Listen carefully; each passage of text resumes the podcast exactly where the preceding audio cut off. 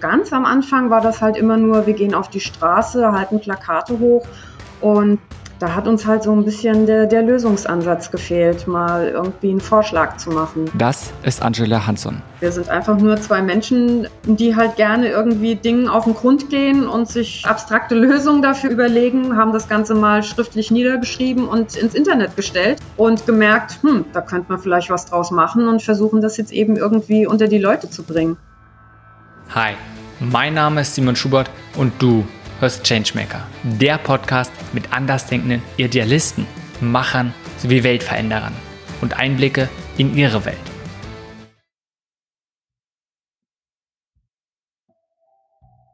Diese Folge ist mit Angela Hansen. Gemeinsam mit ihrem Mann haben sie den Verein SafeClimate.earth e.V. gegründet. Dabei handelt es sich um eine Klimaschutzinitiative. Ihre Idee? Eine CO2-Währung als soziale Alternative zur CO2-Steuer. Also im Prinzip ist es ein Abrechnungssystem für CO2-Emissionen. Und äh, es geht um eine CO2-Währung, die sich da Eco nennt und die soll eben dann zusätzlich existieren. Also wir wollen sie nicht ablösen, wir wollen den Euro nicht ablösen, sondern wir wollen, dass diese Kohlenstoffressourcenwährung zusätzlich eingeführt wird und die soll dann eben wie so ein ökologisches Grundeinkommen an jeden in gleicher Höhe ausgezahlt werden. Und in dieser Folge sprechen wir vor allem über ihre Erfahrung und den Herausforderungen, denen sie begegnen. Denn was ich sehr spannend finde, zwei Menschen sehen ein riesiges, sehr komplexes Problem. Ja, den Klimawandel und aber auch sehen, wie wir oder die meisten einfach damit umgehen und was funktioniert, was nicht funktioniert. Und sie lassen sich davon nicht einschüchtern, sondern sie machen sich selbst auf auf dem Weg zu einer Lösung. Sie schauen selbst, was sie denken, wie es funktionieren könnte, was eine Alternative zu den momentanen Lösungsansätzen ist. Aber wir kochen auch nur mit Wasser, ja. Also das ist auch so die Art, wie ich immer versuche, an andere ranzugehen. Also mich hat das noch nie beeindruckt, wenn jemand berühmt war oder der CEO von meiner Firma. Also ich finde, die kochen alle nur mit Wasser. Warum soll man da immer so vor Ehrfurcht zusammensinken, wenn man den Leuten irgendwo auf dem Flur dann durch Zufall begegnet? Das sind auch nur ganz normale Menschen, ja. Und in dieser Folge geht es nicht nur darum, unbedingt zu zeigen, was ist eine Lösung und ob es jetzt diese CO2-Währung die beste Lösung ist oder nicht, darum gehen wir auch gar nicht so stark fachlich rein. Sondern was ich stattdessen interessant finde, einfach diesen Einblick hinter die Kulissen zu geben von ihnen, wie sie probieren, die Initiative voranzubringen. Ich mache das im Prinzip ja jetzt äh, ehrenamtlich in Vollzeit und dann fragen die Leute, wie schaffst du das? Du machst das echt alles überwiegend alleine. Wie geht das? Ja, ja, aber es bringt enorm viel Energie auch mit. Also es ist ja nicht, ist ja kein Energiesauger, sondern es gibt mir ja unwahrscheinlich viel zurück. Doch natürlich klappt nicht immer alles. Sie begegnen immer wieder Herausforderungen. Und mich hat sehr interessiert, was genau das Konzept ihrer Idee ist und wie sie versuchen, es umzusetzen. Doch zuerst wollte ich mehr darüber erfahren, wer Angela ist und was sie motiviert, ihre Arbeit zu tun. Für was Gutes sich einsetzen, seine Arbeit, seine Zeit in den Dienst einer größeren Sache stellen.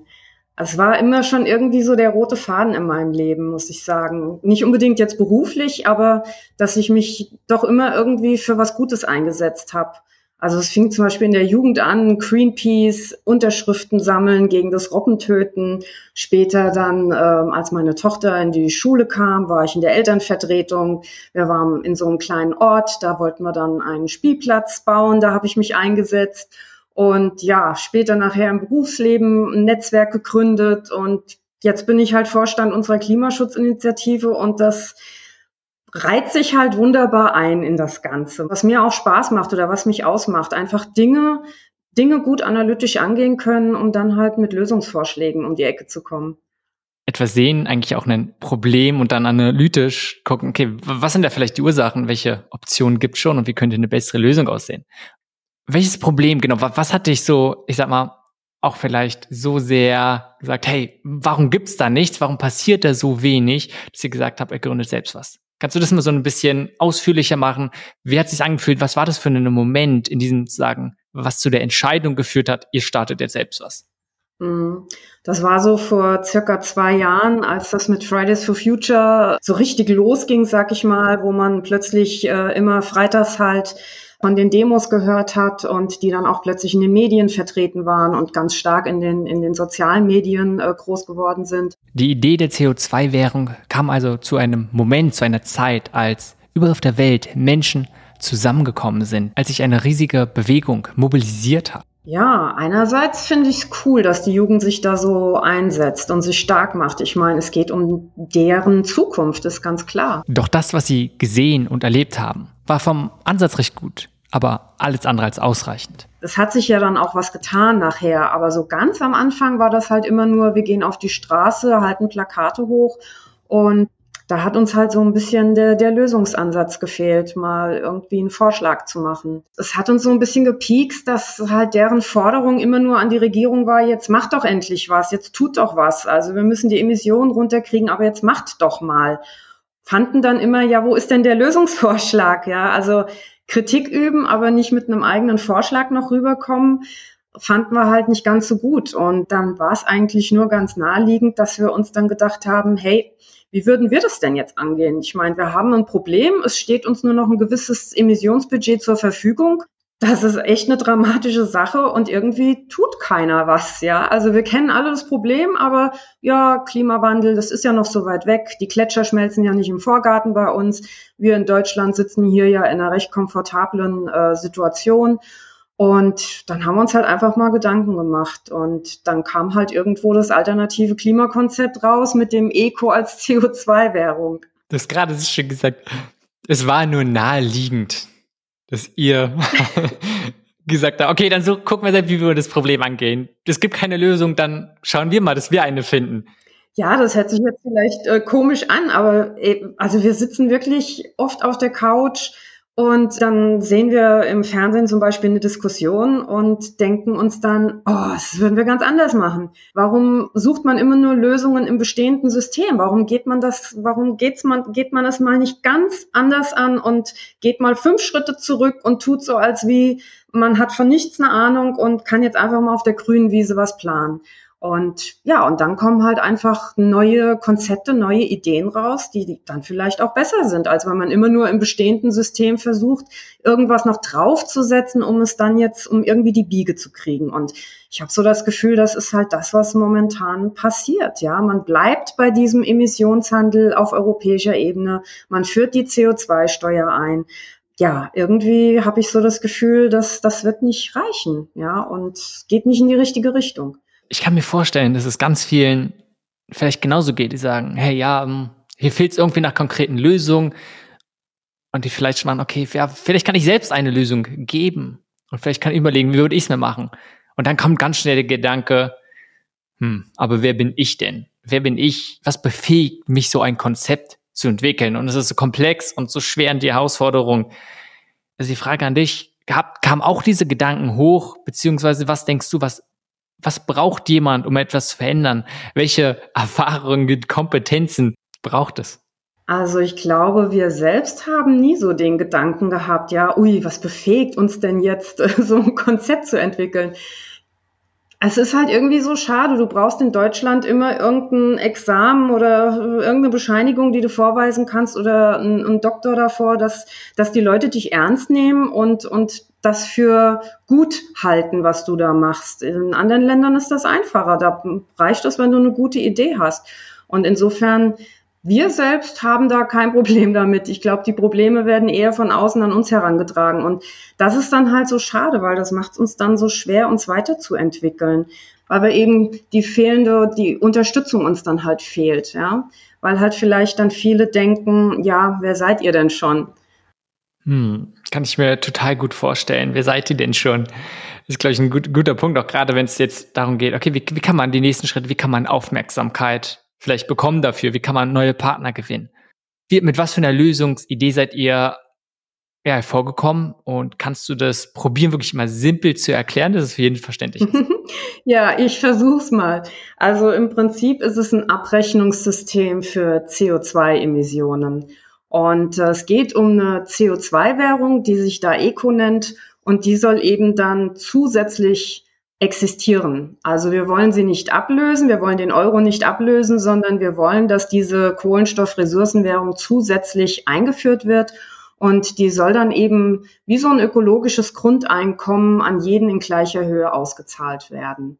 Und Grundeinkommen heißt halt einfach, es bekommt jeder das gleiche CO2-Budget monatlich und kostenlos zur Verfügung gestellt. Und mit dem muss man dann eben haushalten.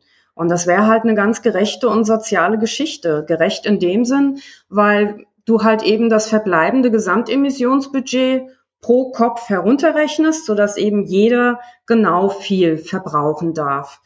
Weil wir sagen, naja, die Atmosphäre ist eigentlich ein Allgemeingut und jeder sollte sie eigentlich gleich viel nutzen können. Und im Moment ist das ja nicht so. Gerade die Industrie schlägt da ja ziemlich zu Buche. Und wir haben halt im Moment ein System, wo alles in der Verantwortung der Industrie liegt. Und das, was wir vorhaben, würde halt eben alles in die Hände des Verbrauchers geben. Weil du hast ja dann eben, wie gesagt, dieses persönliche CO2-Budget, mit dem du haushalten musst. Also ähnlich wie dein Girokonto, wo ja auch ein gewisses Budget an Geld drauf ist. Und dann bezahlst du tatsächlich deinen individuellen CO2-Konsum. Also du musst dir vorstellen, es hat jetzt alles ein zusätzliches ähm, Emissionspreisschild in dieser Währung. Wenn ich also jetzt einkaufen gehe und im Supermarkt vor dem Regal stehe, dann habe ich an jedem Produkt nicht nur den Europreis, sondern auch den Eco-Preis. Und der Eco, der bildet dann den ökologischen Fußabdruck ab. Also das heißt, alle CO2-Emissionen, die entlang des Wertschöpfungsprozesses entstanden sind, werden als Summe angegeben. Und das ist halt das Coole, weil ich kann dann direkt auf einen Blick sehen, welches Produkt ist das klimafreundlichere. Ich brauche da keine App dafür, weil ich irgendeinen QR-Code erst scannen muss oder so, oder ich muss mich nicht in Datenbanken einlesen, sondern ich habe da ein Preisschild und das sagt mir eben, hey, die Summe CO2 bedeutet einfach dieser Eco und dann kann ich die Produkte miteinander vergleichen. Also was ich raushöre und was total, der so zwei riesengroße Vorteile ist. Einerseits, was du gerade erst angesprochen hast, sind die, die Vergleichbarkeit von Produkten und sofort die, wenn, unabhängig davon, wie aufwendig und schwer es ist, vielleicht den akkurat zu berechnen. Aber wenn man es erstmal hat, sagt die, hat eine gewisse Transparenz auch, die sofort ersichtlich ist und man muss nicht erst über irgendwelche Umwege gehen. Der zweite ist, ja, damit einen automatischen Regelmechanismus einzubauen.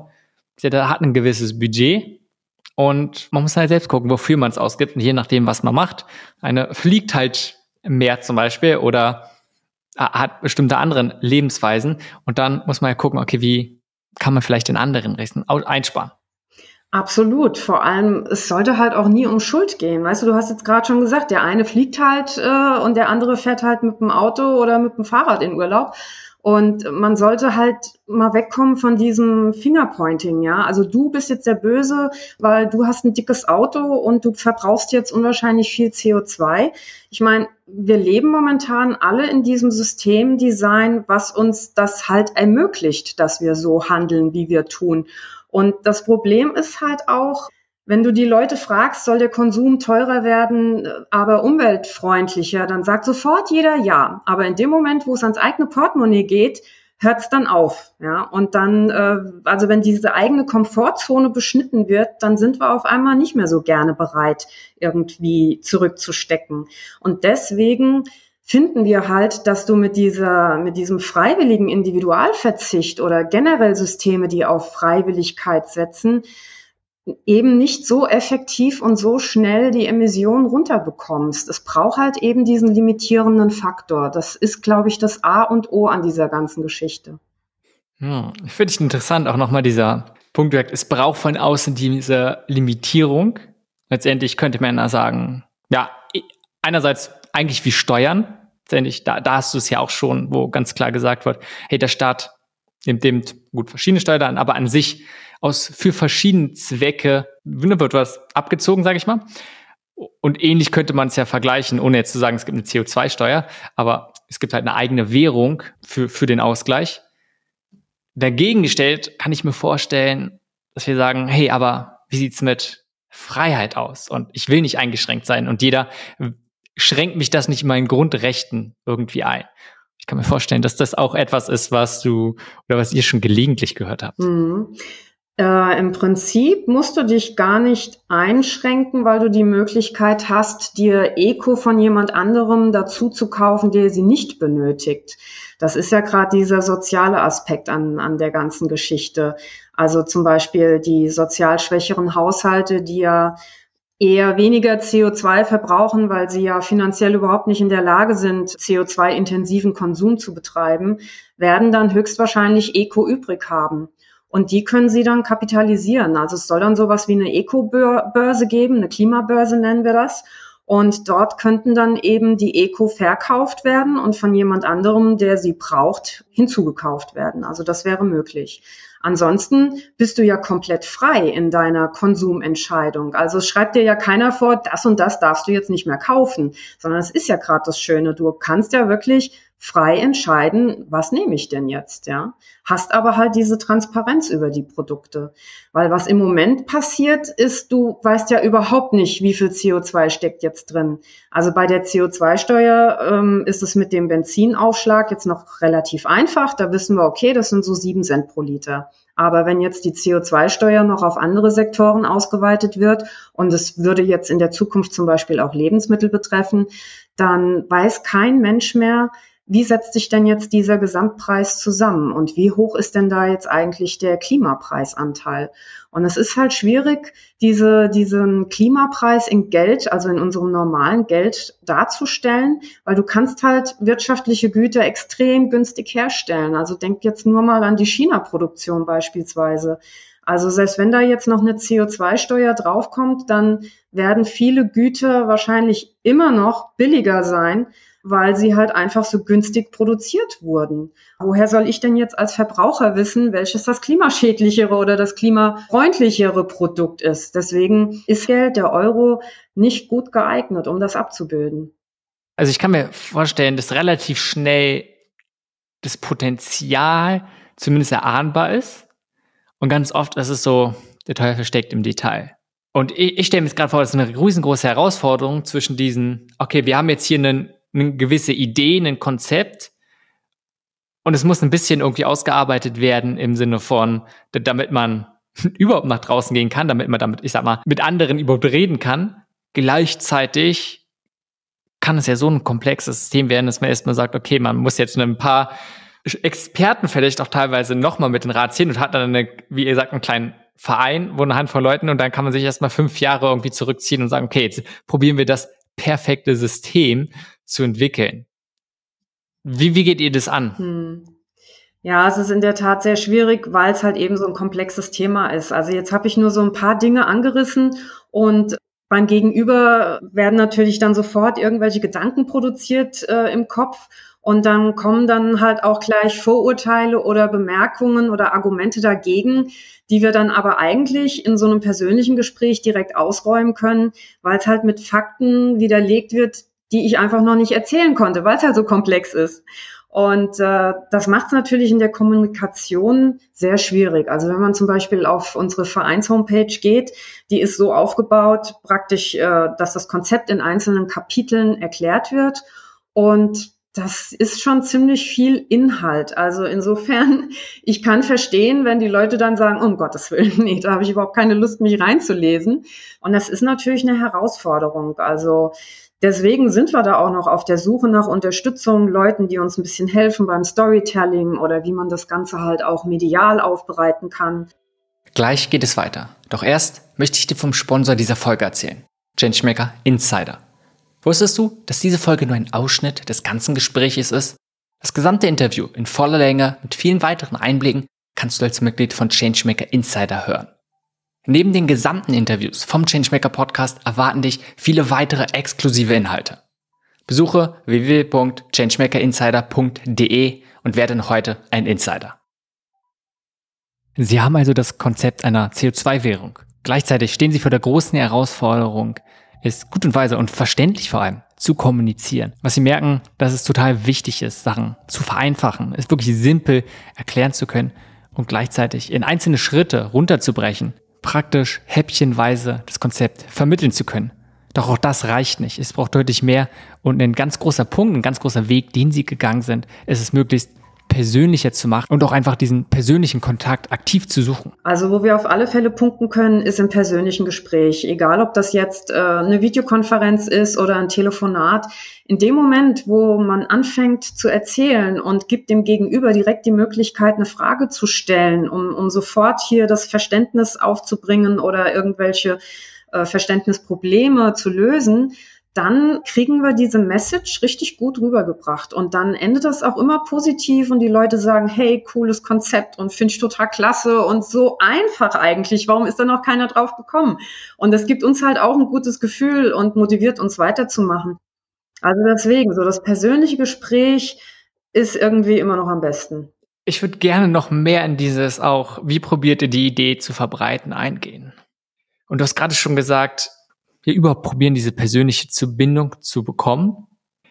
Und wenn es darum geht, zu sagen, es ist ja nichts, was auf persönlicher Ebene, sage ich mal, am Ende ist, wo es darum geht, okay, wie könnt ihr bestimmte Verbraucher die direkt, wie können die ihr Verhalten verändern? Also am Ende Verhaltensänderung anzustreben, sondern ihr wollt ja, sage ich mal, eher den Umge Umweg zu machen, eine Verhältnisveränderung, indem ihr die Rahmenbedingungen, gerade die politischen, ändert, so dass dann am Ende jeder gezwungen ist, vielleicht das Verhalten anzupassen. Da, da mal direkt die Frage, wie, wie wichtig sind Privatpersonen dort den Austausch oder probieren direkt wichtige Kontakte, ob jetzt in Politik oder mit anderen Organisationen mhm. zu bekommen? Also ich denke, Privatkontakte oder ich sage jetzt mal die Bevölkerung an sich ist äh, wichtig, um einfach als Multiplikator tätig zu sein. Das, ähm, das ist so die eine Ebene. Aber klar, es geht natürlich darum, dass wir im Prinzip eine äh, Systemveränderung anstreben. Ich weiß nicht, ob wir die aus der Bevölkerung heraus schaffen können. Also wenn jetzt wirklich ganz Deutschland hinter uns steht, dann könnte ich mir das schon vorstellen, dass die Politik dann eben auch mal sagt, gut, da müssen wir jetzt mal hinhören, was die wollen. Wir versuchen es jetzt tatsächlich, indem wir es dann runterbrechen, wie du es vorhin auch schon mal so ein bisschen gesagt hast. Am Anfang haben wir immer gedacht, Nee, das geht nicht. Also das Konzept muss gleich 100 Prozent umgesetzt werden. Alles andere macht keinen Sinn. Aber man lernt ja auch dazu in seinem Prozess. Und wir haben uns jetzt mit der Idee angefreundet zu sagen, ja, lass uns doch einfach mal mit ein paar Unternehmen zusammenarbeiten, zum Beispiel auch der Einzelhandel, und lass uns doch mal den Eco auspreisen. Also einfach mal ein paar Artikel raussuchen, die vielleicht auch gerade repräsentativ gut geeignet sind, um zu zeigen, schau mal, wenn du jetzt hier den Eco auspreist, dann ist der viel niedriger, also heißt mit weniger CO2 hergestellt, als jetzt vielleicht so die herkömmliche Handelsalternative. Und ich glaube, das könnte jetzt ein guter Weg sein. Also das ist jetzt so die Richtung, die wir eingeschlagen haben und äh, stehen jetzt auch gerade so mit den ersten Kooperationspartnern im Gespräch. Und da bin ich sehr gespannt, wie sich das noch weiterentwickeln wird. Also finde ich total interessant, auch diesen Aspekt zu sagen, von, oh, wir müssen alles auf einmal machen. Sondern, okay, wie, wie können wir denn den, einen kleinen Schritt machen? Einerseits erstmal mit Leuten sprechen und das grobe High-Level-Konzept vielleicht zu haben, aber auch gleichzeitig, wie können wir etwas schnell praktisch umsetzen und dann mit vielleicht einzelnen Partnern diesen ersten Schritt des Auspreisens machen, dass man nicht mit dem Eco bezahlt, aber was du meintest, es gibt ja mehrere, was wir auch am Anfang gesagt haben, wir haben nur zwei Mehrwert einmal gehabt, dieses, jeder so ein bisschen, es gibt ein Budget halt, und zweite war ja der Vergleich, was du zumindest dieses Vergleichen mal testen könntest. Genau, dass wir einfach diesen Punkt Transparenz halt mal aufgreifen. Das mit dem Budget, ja, ist halt dann noch ein bisschen schwierig. Da sind wir auch im Überlegen, ob man das noch ein bisschen mit reinbringen kann. Vielleicht in einem zweiten Schritt, dass man dann sagt, um, dieser Eco-Preis entspricht jetzt so und so viel Prozent deines monatlichen Eco-Budgets, was du zur Verfügung hättest. Aber so im wirklich allerersten kleinen Schritt soll der Eco nur mal ausgepreist werden, um diese Transparenz für die CO2-Emissionen, die hinter dem Produkt stehen, zu bilden. Da geht's jetzt im ersten Schritt mal drum. Ich glaube, es ist total wichtig, auch für Organisationen. Oder egal, bei welchem Level man steht, aber auch gerade beim Anfang zu sagen, wie kann man eine kleine Sache sofort umsetzen? Und was ist der erste Schritt, überhaupt auch vielleicht zu einer Lösung zu kommen? Aber auch, wo ihr jetzt sagt, ihr habt ein Konzept und selbst wenn das Konzept komplett fertig wäre, wäre es ja auch so, okay, wie, wie kann es jetzt Realität werden? Und das ist ja wahrscheinlich nicht zu sagen, oh, wir wollen jetzt sofort, dass es bei der nächsten Bundestagswahl und dann genauso umgesetzt wird, sondern eher, okay, wir finden kleine Partner, die es im Kleinen vielleicht auch nur Teile davon an umsetzen. Dass man genau, ne, was du ja so meintest, auch vielleicht beim Anfang, wenn es darum geht, wer seid ihr denn, welche Qualifikation habt ihr, geht es ja ganz oft damit, wie, wie kann ich bewerten, ist es jetzt nur eine komplett Schnapsidee oder steckt da was hinter? Und oft probiert man es, ja, okay, man hat zumindest eine Ausbildung, die wissen, wovon sie reden, oder da stehen ganz viele Leute dahinter, oder es ist ein, ja, hier, wir, wir sind schon dabei, es wird schon praktisch irgendwie umgesetzt. Ja, es macht es uns auch einfacher, wenn wir jetzt wirklich mal so ein reales Projekt angehen, äh, Fördergelder zu generieren. Denn ähm, man wird ja immer in so eine Schablone reingepresst und diese Formulare, die man da ausfüllt, die passen dann halt nicht immer so zu uns, weil wir sind halt jetzt äh, niemand, der ein Produkt herstellt, was man jetzt, wo man jetzt einen Prototypen entwirft und dann geht man in so eine Pilotphase und testet das oder so, sondern wir haben halt eine Idee, wir haben ein Konzept, das ist halt alles Theorie im Prinzip nur. Und äh, ja, dann kommt halt so eine Stiftung ein bisschen so in Schwierigkeit, dann zu ja, äh, sich selbst zu rechtfertigen, warum sie das jetzt finanziell unterstützen sollten. Und das war halt auch so ein Lernprozess in der ganzen Zeit, dass es halt äh, viele Absagen gehagelt hat, eben unter anderem mit so einer Begründung oder zum Beispiel auch, dass wir äh, mit Fernsehsendern in Kontakt getreten sind und haben gefragt, hey, berichtet doch mal über uns, ähm, dass es hier so einen alternativen Gedanken gibt, so ein anderes Klimakonzept, dass man sich damit beschäftigt. Und es kam dann halt immer so zurück, ja, wir wissen nicht so recht, wie wir das darstellen sollen. Tja, also deswegen, jetzt mal so ein realistisches Projekt anzugehen, denke ich, macht nochmal ganz andere Türen auch auf für uns. Ja, das Learning daraus, wie gesagt, ich habe es ja schon eben angesprochen, schriftlich ist es immer noch schwierig, die Leute zu überzeugen oder ja, dran zu kriegen, sich mal mit dir auseinanderzusetzen. Eher halt im persönlichen Gespräch. Aber da muss man natürlich dann auch erstmal irgendwo in so einem Umfeld sein, wo sich das ähm, ergibt. Und da haben sich für uns halt gute Möglichkeiten aufgegeben, wenn wir jetzt dann an solchen Förderprogrammen teilnehmen, so zum Beispiel wie jetzt auch dieses Update Deutschland Programm, da treffen sich über 400 Initiativen, um irgendwie gemeinsam die Zukunft zu gestalten. Und da hast du natürlich ganz schnell gewisse Angriffspunkte zu anderen Projekten oder Initiativen, die in einer ähnlichen Richtung arbeiten. Und da funktioniert das prima, weil dann kriegst du auch innerhalb dieses Rahmens die Möglichkeit, dich vorzustellen und hast halt eben dann die Möglichkeit, in persönlichen Kontakt zu treten und das äh, persönliche Gespräch halt aufzusuchen. Das persönliche Gespräch aufsuchen. Das ist genau das, was Sie jetzt immer mehr probieren zu tun. Feedback bekommen, sich austauschen, andere Menschen mitzureißen und zu probieren, diese Bewegung, diese Idee immer weiter voranzubringen. Unterstützung ist das A und O bei uns, ja. Insofern, jeder, der sich jetzt irgendwie angesprochen fühlt und gerne ein bisschen was über den Eco erfahren möchte oder den mit uns in die Läden bringen möchte als separates Emissionspreisschild, der soll sich gerne bei uns melden. Wir freuen uns auf jeden, der mit uns in Kontakt tritt. Das war Changemaker. Wenn du dir das komplette Gespräch anhören möchtest, dann werde heute ein Insider. Besuche www.changemakerinsider.de. Werde heute noch Mitglied beim Changemaker Insider und unterstütze meine Podcasts und erhalte jede Menge exklusive Inhalte. Also werde heute noch ein Insider. Danke fürs Einschalten und bis zur nächsten Folge.